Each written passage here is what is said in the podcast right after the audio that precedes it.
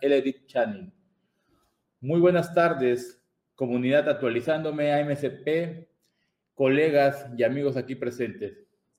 Hoy vamos a estar en la hora a MSP y justamente vamos a darle continuación a la charla de los aspectos generales de las sociedades civiles. Esta charla la, la empecé la semana, la empecé hace un mes. Por cuestiones de trabajo no pude presentarme a la quincena anterior, pero bueno, vamos a darle una continuación. Vamos a tocar algunos puntos que ya vimos para recordarlos y sobre todo para que no se quede muy disperso el tema. Y esto con la finalidad, como le decía, de ver tanto aspectos generales, ya sean jurídicos, fiscales y hasta laborales de las sociedades civiles. ¿Cuáles son los impactos? ¿Cuáles son los beneficios? ¿Y qué es lo que se tiene que hacer? Muchas veces agarramos las sociedades civiles y pensamos y hasta la vendemos como ciertas estrategias fiscales, pero sinceramente tenemos que tener mucho cuidado porque a veces eh, los contribuyentes no lo entienden y esto si no se lleva bien aplicado nos llega a costar dinero en cuestión de retención y el contribuyente, como vuelvo a repetir, le cuesta, le duele, se queja y hay que hacerle entender que las sociedades civiles se están constituyendo o se constituyen para tener una utilidad de cero. Si, es, si lo queremos ver así, con una finalidad, una sociedad civil bien llevada, siempre, siempre va a tener una utilidad de cero. Pero, ¿qué pasa en la vida real? No la llegamos a lograr, llegan a tener utilidades, los socios no son los adecuados o no son la cantidad indicada y esto se vuelve una pachanga. Y con todo esto, el único perjudicado al final de cuentas es el contribuyente. ¿Por qué? Porque cree que la situación que se le ofreció o se le hizo estaba mal. Entonces vamos a tocar esos puntos para que eh, platiquemos y sobre todo volvamos a recordar lo que habíamos, habíamos visto hace un mes y cualquier comentario, aquí estamos. Muy buenos días a todos, ahí estamos, buenos días a Silvia, a don Miguel, Armando, muy buenos días, a Dionisio, a Miguel, a Miguel Chanlati, buenos días. Pues vamos a empezar.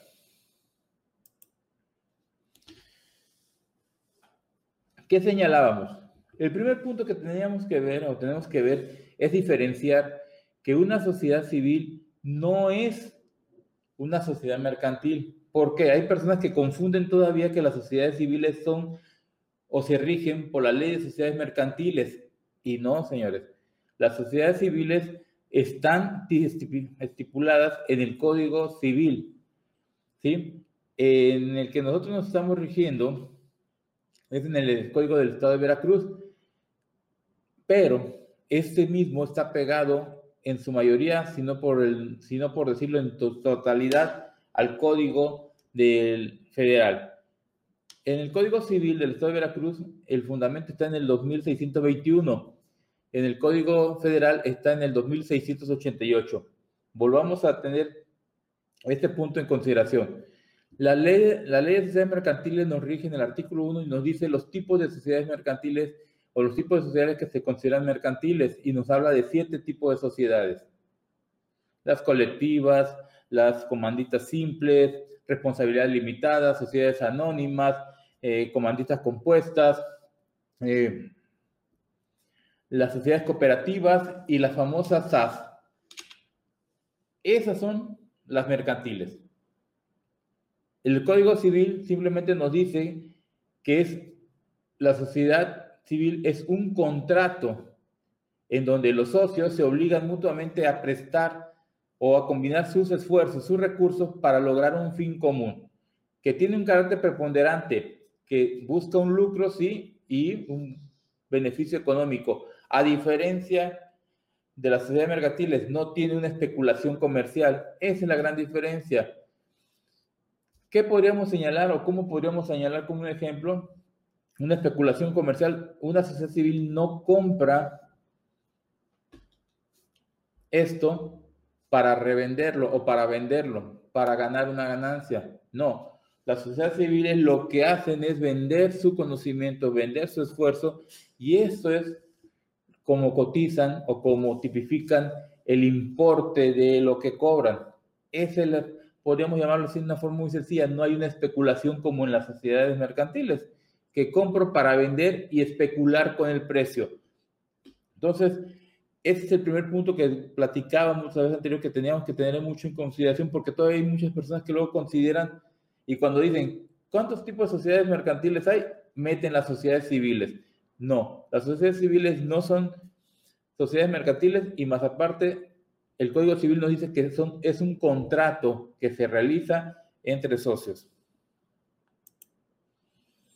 Platicábamos de lo que señalaba el diccionario de la Real Academia Española, y lo que nos marcaba por lucro, que es la ganancia por hecho que se saca de una cosa, y la especulación, acción y efecto de especular, operación comercial que se practica con el ánimo de obtener un lucro. Básicamente lo que platicábamos anteriormente. Ese es un punto que estamos platicamos la vez pasada y vamos a tener en consideración. La aportación puede consistir, ojo, la aportación puede consistir en cantidad de dinero, otros bienes e industrial. La cantidad de dinero, pues eso nos queda claro todos. Todos los socios aportan y es un importe que se señala o se tipifica por cada uno de los socios que quiere aportar y eso es en dinero. En otros bienes, es bienes, la transmisión de un bien, un equipo de transporte, un edificio, un terreno, computadoras, pero en este sí es necesario que se haga ante notario, que se constituyan ante notario en escritura pública. ¿Por qué? Porque implica una transmisión. Todo este tipo de contratos, para que tenga una validez y sobre todo para que se le obligue a que se haga ante notarios, ante, ante escritura pública, es en dos aspectos. Cuando haya transmisión de bienes o cuando quiera tener efectos contra terceros. Y en este caso, cuando hay aportaciones por bienes, sí es necesario que se tipifique en escritura. Y la otra es la industrial. La industrial, muchos la conocemos como es el aporte de trabajo. No tengo dinero, no tengo bienes, pero tengo conocimientos. A lo mejor soy una persona muy hábil, a lo mejor tengo muchos conocimientos en el área que vamos a empezar y sobre esto voy a aportar mis conocimientos. En común acuerdo, todos los socios llegamos a esto y señalamos que estamos de acuerdo y que la aportación se da en conocimiento. Ya veremos posteriormente cuáles son las causales que hay para el socio industrial en cuestión de cómo se va a tipificar el valor del conocimiento y si, si no se le pone también qué aspectos va relevante va a tener si no se le pone un valor o una cuota por ese conocimiento que va a presentar. El contrato de sociedad deberá constar por escrito pero, deberá constar por, en escritura pública cuando un socio transfiera bienes a la sociedad, cuya enajenación deberá hacerse en la escritura. Lo que platicábamos hace ratito, simplemente en estos casos, si no hay una transmisión por bienes o no hay eh, efectos para terceros, no le queremos dar un valor contra terceros, eh, simplemente con un contrato que conste por escrito, más que suficiente.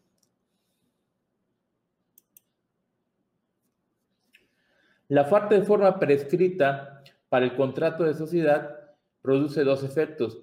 ¿Qué produce el efecto de que, los socios en cualquier tiempo puedan pedir la liquidación de la sociedad, ya sea por lo convenido o ya sea por el capítulo quinto de esta sesión que nos señala el proceso de liquidación que deben de efectuarse en las sociedades civiles.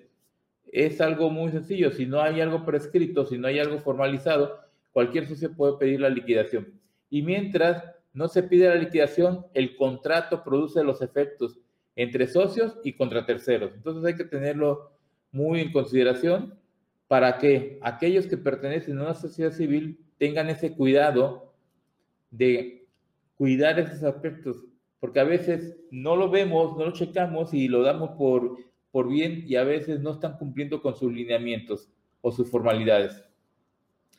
Si se forma una sociedad para un objeto ilícito, a solicitud de cualquiera de los socios o de un tercero interesado, se declarará la nulidad de la sociedad y esta se pondrá en liquidación. Ojo, aquí el objeto fue ilícito, un socio o un tercero interesado hace su queja y la sociedad se tiene que poner en liquidación. ¿Qué sucede cuando entra en liquidación la sociedad? Primero se pagan todas las partes o deudas sociales que se tiene.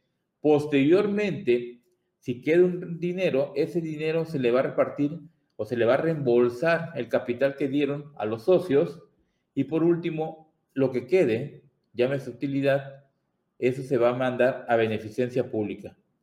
Ese sería el proceso cuando la sociedad está cometiendo actos ilícitos. A, diferencia de lo que marcan las sociedades mercantiles en este tema, las sociedades mercantiles, ellos, los socios no recuperan el capital que aportaron, es directamente a pagar a terceros y después se da todo lo que quede a beneficencia pública. Aquí no, aquí se paga a terceros, se distribuye el reembolso del capital que se tenga y las utilidades, si es que hay, se reparten en beneficencia pública.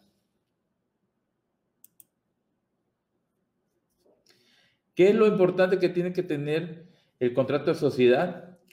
Nombre y apellido de los socios. Forzosamente. Razón social. El objeto de la sociedad y el importe del capital social, así como la aportación de cada uno de los socios. A falta de alguno de estos requisitos, se aplicará lo señalado en el artículo 2624. Y este artículo 2624 nos marca de, los, de las formalidades prescritas que tiene que tener el contrato de sociedad civil. Y decíamos hace ratito, ¿no? ¿Qué pasa cuando no hay una formalidad prescrita? El socio puede solicitar la liquidación, se puede quejar o cualquier tercero interesado. Entonces, aquí también cae esa causales. Si no se cumple con que el contrato tenga nombre y apellido de los socios, razón social, objeto social, objetos de la sociedad y importe del capital social, cualquiera de los socios puede solicitar esta situación para que la empresa no caiga en liquidación y que apliquemos lo que marca el 2624. Aquí es importante y el punto más clave es el objeto de la sociedad. Muchas veces vamos ante notario y nosotros no ponemos cuál es el objeto que va a desempeñar la sociedad. Y me ha pasado que me llegan clientes y traen un acta con ciertas eh, situaciones o, ciertas, o ciertos objetos que va a desempeñar la sociedad. Pero ¿qué pasa? El notario a veces agarra un acta que tiene una sociedad mercantil y tal cual lo copia y muchas veces el objeto no es acorde a lo que necesitamos, no es acorde a lo que podremos requerir en un futuro o a lo que podremos hacer. Hay que tener mucho cuidado en este punto, porque a lo mejor sí cumplo con el objeto, pero si no está recayendo en el hecho de que haga lo que necesito, vamos a tener problemas, tendremos que corregir, tendremos que ampliar. Y muchas veces hoy en día con la autoridad podríamos tener un conflicto de que la autoridad llegue, verifique y diga, oye, este objeto no combina con, con el que tú estás desempeñando. O no están aplicando todos los beneficios que puede tener la sociedad civil de reparto de remanente, de reparto de, de utilidades de los socios industriales, simplemente ponen el machote y marcan en una forma genérica como si fuera una sociedad mercantil. Simplemente hay que tener mucho cuidado con esto.